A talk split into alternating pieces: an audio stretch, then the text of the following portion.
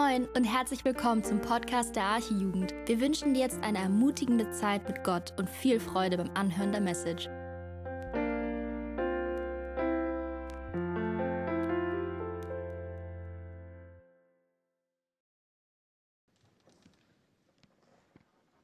Hallo, ähm, mein Name ist Jelena und ich lese heute den Bibeltext einmal vor. Der steht in Johannes 14 unter die Verse 15 bis 26. Ihr dürft gerne mit aufschlagen. Oder hier mitlesen.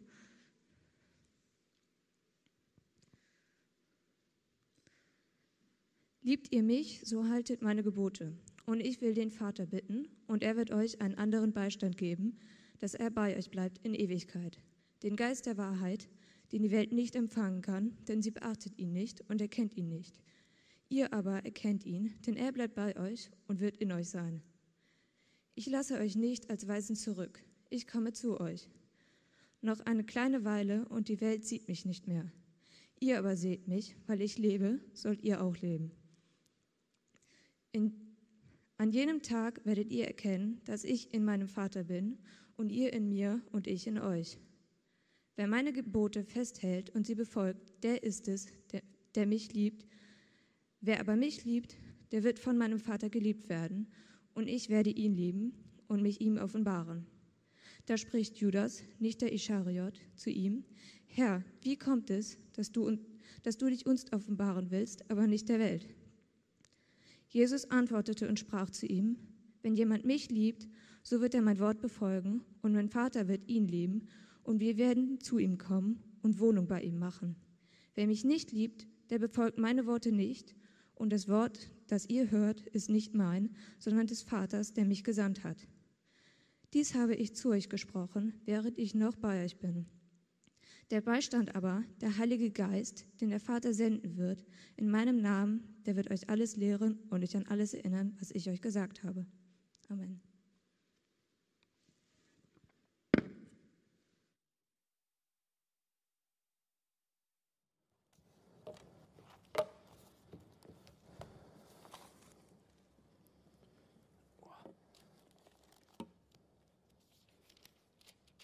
Perfekt. Ist das Mikro an? Vielen Dank, Jelena, fürs Lesen. Genau, schön, dass ihr da seid. Ich freue mich mega auf den heutigen Tag, dass ich zu euch predigen darf. Und der Titel meiner Predigt lautet: Jesus kommt, damit ein anderer, Jesus geht, sorry, Jesus geht, damit ein anderer kommt. Jesus geht, damit ein anderer kommt. Genau, wir machen Fortsetzung im Johannesevangelium und schauen uns heute einer der letzten Worte an, die Jesus gesprochen hat zu seinen Jüngern, bevor er am Kreuz sterben wird. Wir schauen uns heute die letzten Worte Jesu an oder einer der letzten Worte Jesu, bevor er am Kreuz für Sünder sterben wird. Wir befinden uns also zeitlich einen Tag vor Jesu Sterben, einen Tag bevor Jesus seine Jünger verlassen wird. Und während der Predigtvorbereitung musste ich irgendwie daran denken, wie meine Mama mit mir früher immer einkaufen gewesen ist. Und ich kann mich noch so gut erinnern, immer wenn wir äh, in der Warteschlange an der Kasse standen und ich dann immer alle Sachen auspacken durfte und mich gefreut habe, war das Worst-Case-Szenario, wenn meine Mama mir sagt, ja, mein Schatz, ich habe noch was vergessen, ich muss noch was kurz holen, ich komme aber gleich wieder, keine Sorge. Checkte dieses Gefühl und ich packte aus diesen Einkauf und ich merke einfach, wie du dieser Kassiererin immer näher kommst, immer näher kommst und du weißt, ah, meine Mama ist nicht da, was soll ich machen? Und in dem Moment kommt auf einmal Panik in dir hoch, Hilflosigkeit. Und die Person, die dir eigentlich Halt gibt und die Person, die alles klären würde, ist in dem Moment nicht da. Und ich glaube, genauso mussten sich die Jünger gefühlt haben in diesem Kapitel, weil Jesus hat seinen Tod den Jüngern immer wieder angekündigt. Das heißt, die Jünger wussten, dass Jesus eines Tages sterben wird. Sie wussten, dass Jesus sie eines Tages verlassen wird. Und sie wussten auch, dass dieser Tag immer näher kommen wird. Und überlegt mal, Jesus hat mit seinen Jüngern das letzte Abendmahl genommen und auf einmal droppt er die Message, wahrlich, wahrlich, ich sage euch, einer von euch, der hier sitzt, wird mich verraten. Und dann sagt er sogar, auch du, Petrus, auch du wirst mich dreimal verleugnen, ehe der Hahn kräht. Und die Jünger waren schockiert. Die Jünger waren erschrocken und sie wussten nicht, wie ihnen geschieht. Sie wussten, dass Jesus sie verlassen wird und sie wussten, dass sie ohne ihn nicht klarkommen. Sie wussten, dass Jesus sie verlassen wird. Aber was macht Jesus? Was macht Jesus? Wir sind in der Mitte des 14. Kapitels und wenn du dir das ganze äh, Kapitel 14 mal durchliest, merken wir schnell, dass Jesus seine Jünger tröstet. Wie tröstet Jesus? Indem er ihnen Verheißungen und Segnungen gibt. Was hat er gesagt zu Beginn? Erschreckt euch nicht. Und dann sagt er so schöne Worte. Er sagt, ich gehe hin, um euch eine Stätte zu bereiten. Und wenn ich hingehe und euch eine Stätte bereitet habe, so komme ich wieder und werde euch zu mir nehmen, damit auch ihr seid, wo ich bin. Das hatten wir letztes Mal gehört von Andi. Heute schauen wir uns eine weitere Verheißung an, die Jesus gibt. Meine Gliederung ist, sieht wie folgt aus. Wir schauen uns zunächst an, wem Jesu Verheißungen gelten. Dann schauen wir uns an, wie Jesu Verheißung aussieht, die er in diesem Text gibt. Und dann schauen wir uns an, was Jesu Verheißung mit uns zu tun hat. Genau, lasst mich beten und dann können wir starten. Herr Jesus, hab Dank für diesen heutigen Tag, den du schenkst, den wir erleben dürfen. Danke, dass du diesen Tag gemacht hast und danke, dass dieser Tag gemacht wurde, um dir allein Ehre zu bringen, um dich zu verherrlichen. Und ich bitte dich, dass du jetzt dieses Wort gebrauchst, um zu den Menschen zu sprechen, dass du mir hilfst in meiner Schwachheit und dass du einfach Herzen vorbereitest, um dein Wort aufzunehmen. Jesus, ich bin gespannt, was du heute vorhast. In deinem Namen bete ich. Amen. Genau Punkt 1, lass uns anfangen. Wem gelten Jesu Verheißungen? Wenn wir diesen Text lesen, müssen wir festhalten, dass Jesus zu seinen Jüngern spricht. Punkt. Das heißt, diese Verheißungen gelten seinen Jüngern. Jesus spricht zu seinen Jüngern und beginnt mit den Worten, liebt ihr mich so, Punkt, Punkt, Punkt. Im Originaltext finde ich schön übersetzt heißt es, wenn ihr mich liebt, dann, Punkt, Punkt, Punkt. Und wir sehen in diesem Text viermal, dass von der Liebe zu Jesus gesprochen wird. Viermal lesen wir diesen Text von der Liebe zu Jesus. In den Kapiteln davor haben wir immer von der Liebe Jesu zu seinen Jüngern ge äh, gelesen. Dann haben wir von der Liebe der Jünger untereinander gelesen.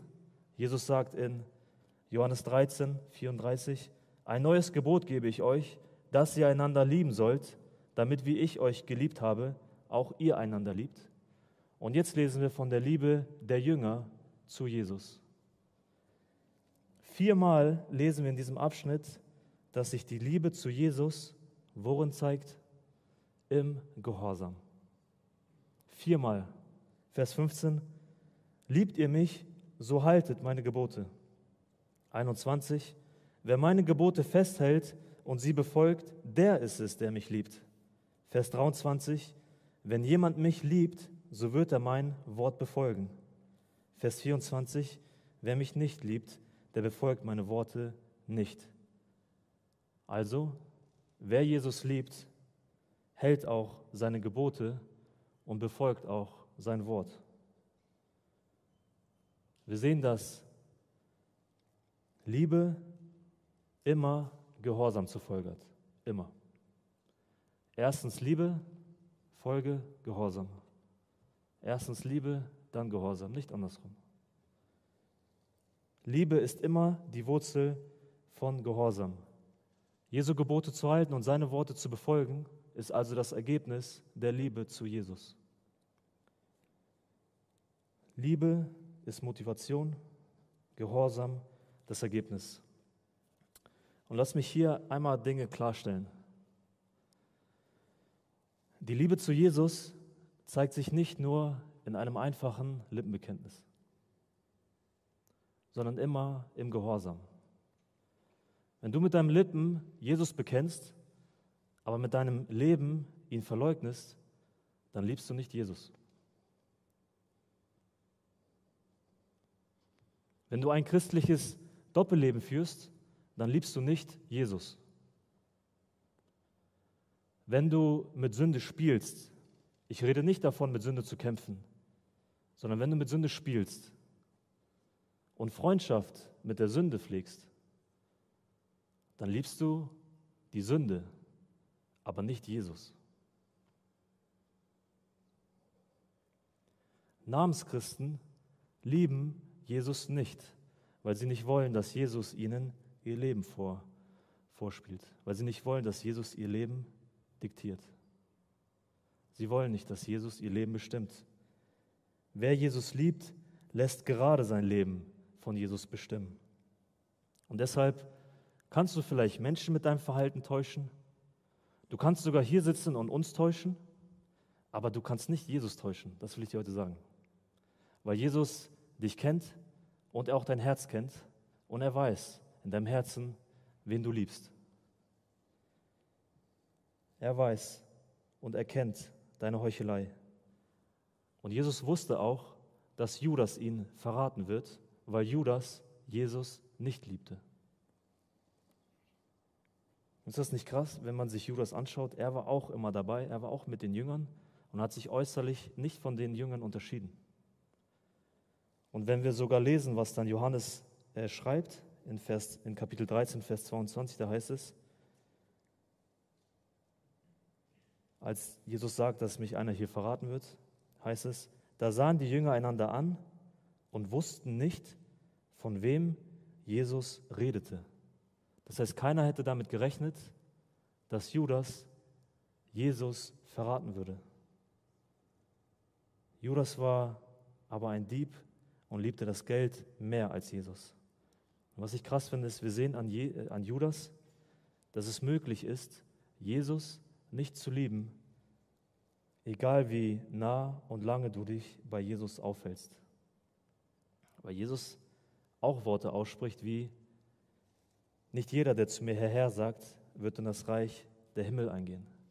Und deshalb ist es wichtig, sich anzuschauen, zu wem Jesus diese Worte spricht, weil ich anfangs gesagt habe, Jesus spricht hier zu seinen Jüngern, aber zu welchen Jüngern spricht er? Er spricht nicht zu allen zwölf Jüngern hier, weil Judas nicht mehr da ist. Er spricht nur zu den elf Jüngern, zu denen, die ihn lieben. Wer Jesus liebt, ist deshalb Jesus auch immer gehorsam. Unsere Liebe zu Jesus ist der Motor, um ihm gehorsam zu sein, Leute. Und deshalb glaube ich, ist das Versagen unseres Gehorsams oft mit dem Versagen, Jesus so zu lieben, wie er ist, verbunden. Weil überleg mal, je mehr ich Jesus liebe, desto mehr werde und will ich doch das tun, was Jesus tut. Je mehr ich Jesus liebe, desto mehr will und werde ich das tun, was ihn ehrt. Je mehr ich Jesus liebe, desto mehr will und werde ich das tun, was ihn verherrlicht. Je mehr ich Jesus liebe, desto größer wird Jesus in mir. Und das Schöne ist, dass Jesus uns ja Liebe vorlebt. Er hat uns ja Liebe und Gehorsam vorgelebt. Wie hat Jesus seine Liebe zu seinem Vater zum Ausdruck gebracht? Johannes 15, Vers 10. Wenn ihr meine Gebote haltet, so bleibt ihr in meiner Liebe. Und jetzt, gleich wie ich die Gebote meines Vaters gehalten habe und in seiner Liebe geblieben bin. Jesus hat die Gebote seines Vaters gehalten. Jesus war seinem Vater gehorsam. Er hat seinem Vater gehorcht, er hat seine Gebote gehalten und er hat seine er hat seine Worte befolgt. Er hat ihm gehorcht. Jesu Liebe zu seinem Vater war der Grund für seinen Gehorsam. Und Jesus liebte den Vater so sehr, dass er den Willen des Vaters über seinen eigenen Willen setzte. Weil im Garten Gethsemane Jesus ausgesprochen hat, nicht mein Wille, sondern dein Wille geschehe. Dein Wille geschehe. Jesus war dem Vater gehorsam und wurde gehorsam bis zum Tod, ja bis zum Tod am Kreuz. Das ist echter Gehorsam und das ist auch echte Liebe. Das ist echte Liebe, die bereit ist, alles zu geben. Jesus war Gott dem Vater gehorsam, weil er Gott den Vater über alles, ja sogar mehr als sich selbst liebte. Deshalb, Freunde, glaube ich, zeigt sich Liebe immer in dem, was wir bereit sind zu opfern und zu geben. Liebe zeigt sich immer, was wir bereit sind zu opfern und zu geben. Schau dir an, was Gott bereit war, für dich zu geben. Johannes 3,16, jeder von uns kennt den Vers. Denn so sehr hat Gott die Welt geliebt, dass er seinen eingeborenen Sohn gab. Gott der Vater gab seinen Sohn. So sehr liebt er dich. Weniger wollte Gott nicht geben und mehr konnte er auch nicht geben. Und wenn wir, wenn wir nur einen Hauch verstehen würden, wie sehr Gott der Vater seinen Sohn liebt, würden wir verstehen, wie sehr er jeden einzelnen von euch hier lieben muss. Gott der Vater beweist seine Liebe zu dir, indem er seinen Sohn gab. Jesus beweist seine Liebe zu dir, indem er sein Leben gab. Ein Kapitel später, Johannes 15, Vers 13. Größere Liebe hat niemand als die, dass er sein Leben lässt für seine Freunde. Ist das nicht krass? Jesus lässt sein Leben für seine Jünger. Das ist der Beweis seiner Liebe. Jesus lässt auch sein Leben für dich. Das ist der Beweis seiner Liebe zu dir. Jesus stirbt für seine Jünger, weil er sie liebt, und er stirbt auch für dich, weil er dich liebt. Jetzt lautet die Frage, liebst du auch Jesus? Jesus liebt dich, aber liebst du auch Jesus? Und ich weiß, Freunde, ich weiß, dass wir in der Welt leben. Ich weiß auch, dass die Sünde immer noch gegenwärtig ist. Ich weiß, dass die Sünde keine Macht mehr über uns Christen hat, aber sie ist immer noch gegenwärtig. Ich weiß auch, dass Christen noch sündigen und in Sünde fallen. Ich weiß auch, dass ich noch sündige. Und ich weiß auch, dass Heiligung immer ein Prozess ist. Aber wenn Jesus dich heute fragen würde, liebst du mich? Wie wäre dann deine Antwort? Und ich frage dich nicht, solltest du Jesus lieben, sondern liebst du Jesus? Das ist die Frage. Liebst du Jesus? Und wenn ja, wie zeigt sich das dann in deinem Leben? Was hat sich in deinem Leben verändert, seitdem du Jesus kennst, seitdem du Jesus begegnet bist und seitdem du Jesus liebst? Weil wenn sich in deinem Leben nichts verändert hat, dann bist du nicht dem echten Jesus begegnet. Weil Jesus immer Leben verändert. Und wenn Jesus, wenn Jesus selbst dir nicht Grund genug ist, für ihn leben zu wollen, dann kennst du und lebst auch Jesus nicht. Dann liebst du ihn nicht. Deshalb die Frage, liebst du Jesus? Und diese Frage denke ich mir nicht selber aus, sondern diese Frage finde ich in der Bibel, weil Petrus Jesus dreimal verleugnet hat. Und welche Frage hat Jesus dem Petrus dreimal gestellt? Petrus, hast du mich lieb? Und wir lesen dann in Johannes 21, Vers 17. Und das dritte Mal fragt Jesus den Petrus, Simon, Sohn des Jonas, hast du mich lieb? Da wurde Petrus traurig, dass er ihn das dritte Mal fragte, hast du mich lieb? Und er sprach zu ihm, Herr, du weißt alle Dinge und du weißt auch, dass ich dich lieb habe. Jesus spricht, weide meine Schafe. Was war der Unterschied zwischen Judas und Petrus? Judas liebte Jesus nicht, Petrus aber schon. Und das wusste Jesus. Jesus wusste, dass Petrus ihn liebt. Und deshalb gibt er ihn Auftrag, obwohl er ihn vorher verleugnet hat. Er wusste, dass Petrus ihn liebt. Petrus liebte Jesus. Du auch? Fragezeichen. Deshalb wollen nicht auch wir in der Liebe zu Jesus wachsen? Wollen nicht auch wir anfangen zu leben wie Jesus, zu werden wie Jesus, zu lieben wie Jesus und zu dienen wie Jesus? Ist das dein Verlangen? Ist das dein Wunsch? Johannes sagt in 1. Johannes 4, Vers 19, wir lieben ihn, also wir lieben Jesus. Wir lieben ihn, weil er uns zuerst geliebt hat. Und jetzt hört man zu, was Johannes im 1. Johannes 5, Vers 3 sagt. Er sagt, das ist die Liebe zu Gott, dass wir seine Gebote halten. Hier haben wir es wieder. Und seine Gebote sind nicht schwer. Hä? Jesus gehorsam zu sein ist nicht schwer. Wie geht das? Und deshalb schauen wir uns jetzt den zweiten Punkt an. Wie sieht Jesu Verheißung aus? Welche Verheißung gibt Jesus seinen Jüngern, denen, die ihn lieben? Genau. Zweitens, wie sieht die Verheißung Jesu aus?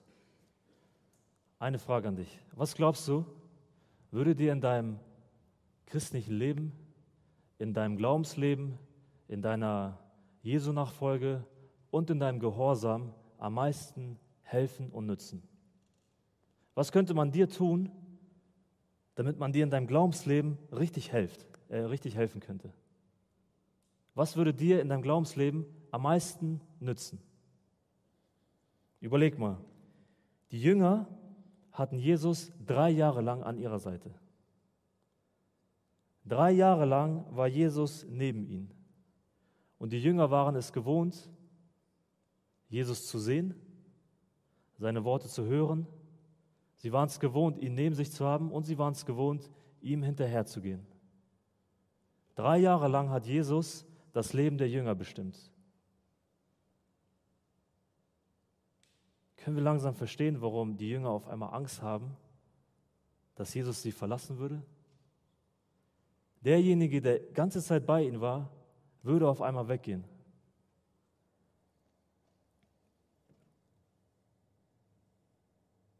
Jetzt stell dir mal vor, du hättest Jesus neben dir in deinem Leben. Wäre das nicht nice? Stell dir vor, du läufst rum, bist in der Schule, in der Uni oder so und dich regt irgendwie jemand auf und dann steht da Jesus und er sagt, hey, langsam zum Zorn, liebe deinen Nächsten. Oder du bist gerade versucht, irgendwas zu tun und in Sünde zu fallen und sagst, ey Jesus, bitte helf mir.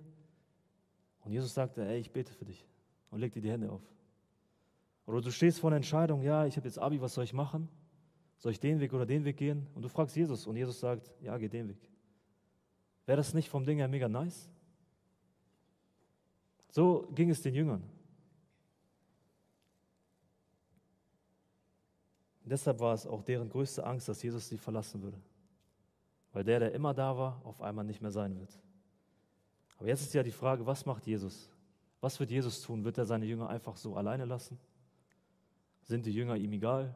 Jesus hat den Auftrag, ans Kreuz zu gehen, er zieht durch. Was macht er nun mit seinen Jüngern?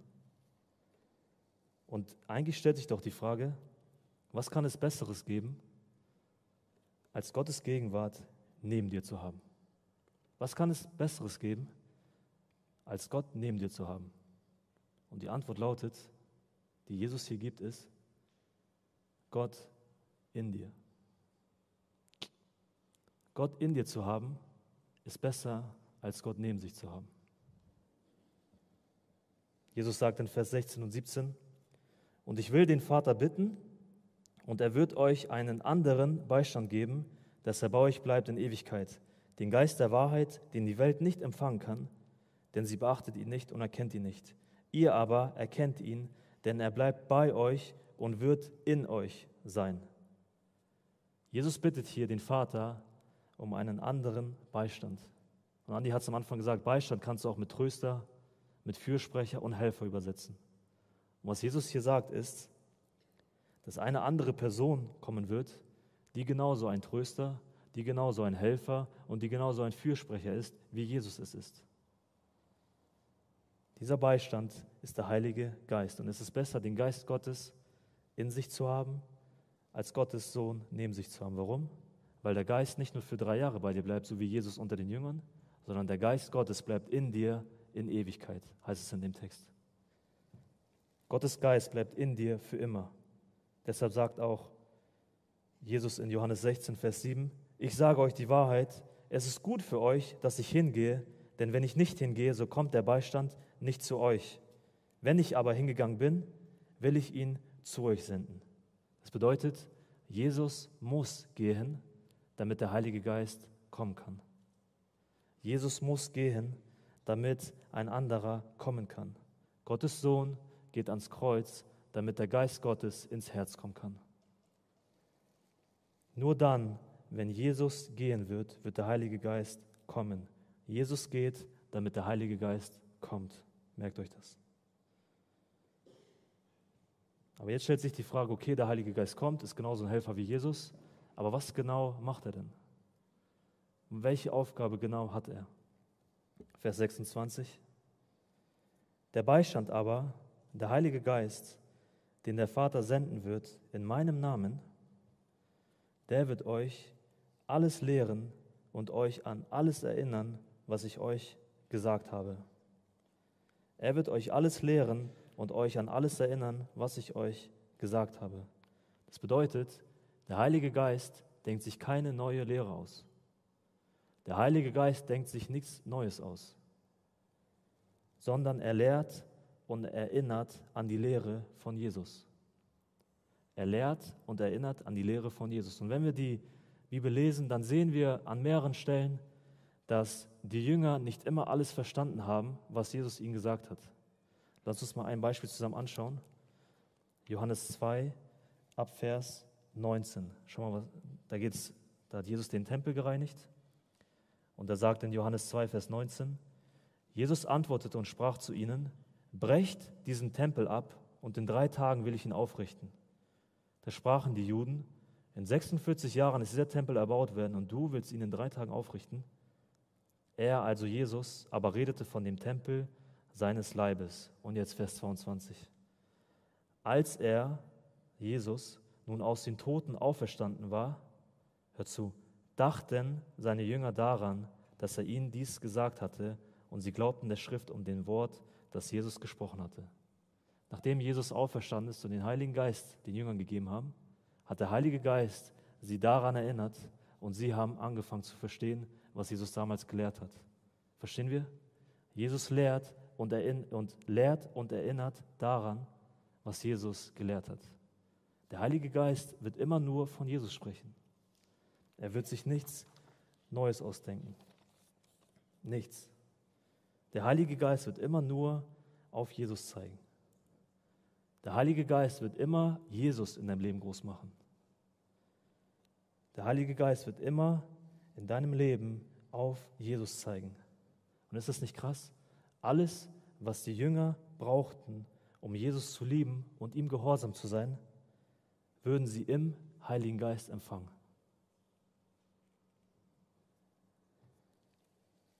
In Römer 5 heißt es, Vers 5, die Liebe Gottes ist ausgegossen in unsere Herzen durch den Heiligen Geist, der uns gegeben worden ist.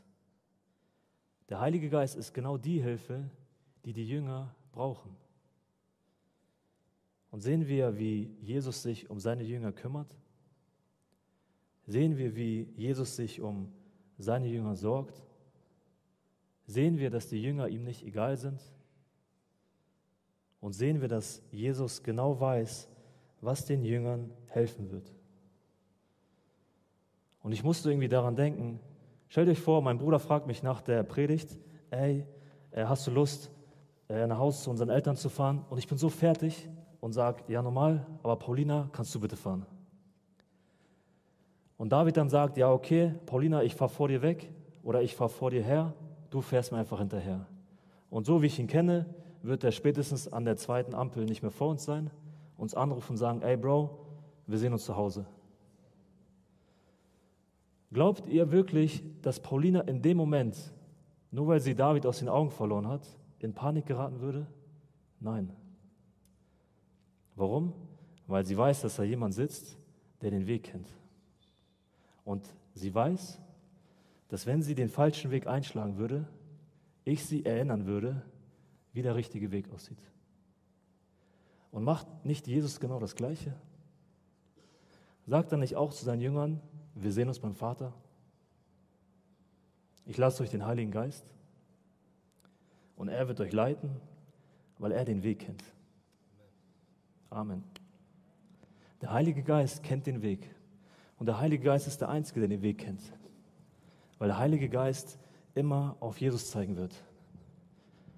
Verstehen wir, dass der Heilige Geist genau die Hilfe ist, die wir brauchen, um bei Jesus anzukommen? Und auch wenn Jesus ans Kreuz geht, sehen wir, dass er seine Jünger nicht alleine lässt. Er hat seine Jünger nicht vergessen. Deshalb sagt er auch in Vers 18, ich lasse euch nicht als Weisen zurück. Ich komme zu euch noch eine kleine Weile und die Welt sieht mich nicht mehr. Ihr aber seht mich, weil ich lebe, sollt auch ihr leben. An jedem Tag werdet ihr erkennen, dass ich in meinem Vater bin und ihr in mir und ich in euch. Wir sehen, dass Jesus seine Jünger niemals alleine lassen wird. Seine Jünger sind niemals alleine, sondern Jesus wird immer mit und bei ihnen sein. Vers 23, hört mal an, wie schön das ist. Da heißt es, wenn jemand mich liebt, so wird er mein Wort befolgen und mein Vater wird ihn lieben und wir werden zu ihm kommen und Wohnung machen bei ihm. Jesus bereitet dir nicht nur im Himmel eine Wohnung vor, sondern auch in deinem Herzen. Und auch wenn Jesus gehen wird, um am Kreuz zu sterben, lebt er doch durch den Geist Gottes in dir. Jesus geht, damit der Heilige Geist kommen kann. In dir wohnt Gott selbst. Du hast alles, was du damit brauchst, um Jesus zu lieben und ihm gehorsam zu sein. Paulus sagt, wisst ihr nicht, dass ihr Gottes Tempel seid und dass der Geist Gottes in euch wohnt? Wenn du das vergessen hast, dann denk daran. Der Heilige Geist will dich heute daran erinnern, dass er in dir wohnt. Das ist Jesu Verheißung. Das sind Jesu Worte, mit denen er seine Jünger tröstet. Er geht, damit der Geist Gottes kommen kann. Und drittens, zum Schluss, drei Punkte, ganz schnell. Was haben Jesu Verheißung oder was hat diese Verheißung des Heiligen Geistes mit uns heute zu tun? Erstens, jeder Christ hat den Heiligen Geist. Punkt. Jeder wiedergeborene Christ, der an Jesus glaubt und Jesus zu seinem Retter genommen, angenommen hat und ihn als seinen persönlichen ähm, Herrn akzeptiert hat, hat den Heiligen Geist empfangen. Jeder Christ hat den Heiligen Geist. Wenn du hier sitzt und ein Christ bist, und ich habe gerade definiert, was ein Christ ist, dann hast auch du den Heiligen Geist. Punkt. Paulus sagt selbst in Epheser 1,13, in Jesus seid auch ihr, als ihr gläubig wurdet, versiegelt worden mit dem Heiligen Geist der Verheißung. Der Heilige Geist ist keine Sonderausstattung im Leben eines Christen. Er ist keine Sonderausstattung, sondern gehört jedem Christen. Ohne den Heiligen Geist würde es gar keinen Christen geben. Also jeder Christ hat mit seinem Glauben den Heiligen Geist. Das heißt, die Verheißungen, die Jesus in diesem Kapitel seinen Jüngern gibt, gelten auch dir. Alle Worte des Trostes gelten seinen Jüngern und auch dir. Auch in dir wohnt der Geist Gottes. Auch du wirst niemals alleine sein. Auch dich hat Jesus nicht vergessen. Auch dich wird Jesus niemals alleine lassen. Und auch du hast mit dem Heiligen Geist alles empfangen, was du brauchst, um ein Leben zu leben, was Jesus ehrt. Um ein Leben zu leben, mit dem du zeigst, dass du Jesus liebst. Und um ein Leben zu leben, um ihm gehorsam zu sein. Mit dem Heiligen Geist hast du alles, was du brauchst, um zu werden wie Jesus, um zu leben wie Jesus, um zu lieben wie Jesus und um zu dienen wie Jesus. Punkt. Paulus sagt in Galater 2,20, ich bin mit Christus gekreuzigt und nun lebe ich, aber nicht mehr ich selbst, sondern Christus lebt in mir. Christus lebt auch in dir, wenn du zu ihm gehörst. Zweitens, der Heilige Geist ändert alles. Überleg mal, was sich im Leben der Jünger geändert hat, als der Heilige Geist auf sie kam. Was hat sich zu Pfingsten verändert? Aus ängstlichen Jüngern wurden auf einmal mutige Bekenner. Petrus, der Jesus vorher dreimal verleugnet hat, geht raus und verkündigt das Evangelium und nimmt sogar in Kauf, sein Leben zu verlieren für ihn. Er nimmt in Kauf, getötet zu werden. Aus einem Verleugner wird ein Verkündiger. Aus Jüngern wurden Zeugen. Sie konnten nicht still sein und nicht aufhören, von ihrem Glauben zu erzählen. Apostelgeschichte 4:21. Denn es ist uns unmöglich, nicht von dem zu reden, was wir gesehen und gehört haben. Deshalb die Frage an dich, hast du gesehen und gehört? Wenn ja, dann kannst du nicht aufhören, von Jesus zu reden. Dann kannst du nicht still sein. Weil auch du sollst ein Zeuge sein. Auch du bist ein Jünger und deshalb Zeuge Jesu. Und drittens, wir haben es in ein Lied gesungen, Jesus kommt bald wieder. Wir werden in den nächsten Kapiteln lesen, dass Jesus ans Kreuz geht, um zu sterben. Wir werden lesen, wie er am Kreuz für Sünder eintritt, wie er den Zorn Gottes auf sich nimmt, damit Menschen Vergebung empfangen können. Jesus wird sterben, damit du leben kannst. Und wir sehen, dass er danach ins Grab gelegt wird. Aber das Schöne ist doch, er bleibt nicht im Grab, sondern er steht auf. Jesus wird auferstehen und er lebt, weil er den Tod bezwungen hat. Der Tod hat keine Macht mehr. Und ja, Jesus ist dann seinen Jüngern begegnet und wir haben Pfingsten gefeiert, die Jünger wurden ausgegossen, äh, der Heilige Geist wurde auf die Jünger ausgegossen und Jesus ist gen Himmel gefahren. Und jetzt sitzt er zu Rechten des Vaters und wir warten einfach nur darauf, bis er wiederkommen wird. Wir haben es auch gesungen, keiner weiß, wann Jesus wiederkommen wird, aber es ist safe, dass er wiederkommen wird. Und dann wird er alle Menschen sammeln zum Gericht. Und dann wird sich zeigen, ob du zu ihm gehörst oder nicht. Dann wird sich zeigen, ob du Jesus liebst oder nicht. Dann wird sich zeigen, ob du den Heiligen Geist hast oder nicht. Dann wird sich zeigen, ob Jesus dir sagt, gut gemacht, mein treuer Knecht, oder er dir sagen muss, ich habe dich nie gekannt. Und deshalb, wenn du heute hier bist und das erste Mal von Jesus gehört hast, dann will ich dir sagen, komm heute zu Jesus, weil er Leben retten möchte. Er ist gekommen und gestorben, damit du leben kannst. Und er ist dein Retter, er ist auch dein einziger Retter. Und deshalb komm heute zu Jesus und begegne ihm als Retter, bevor er dein Richter wird, weil er dir Leben schenken möchte. Komm heute zu Jesus und begegne ihm als deinen Retter, bevor er zu deinem Richter wird. Amen.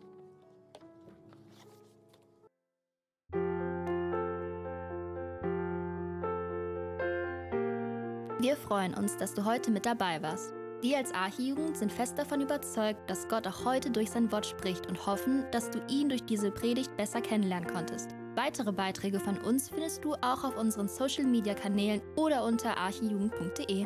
Bis dann, tschüss!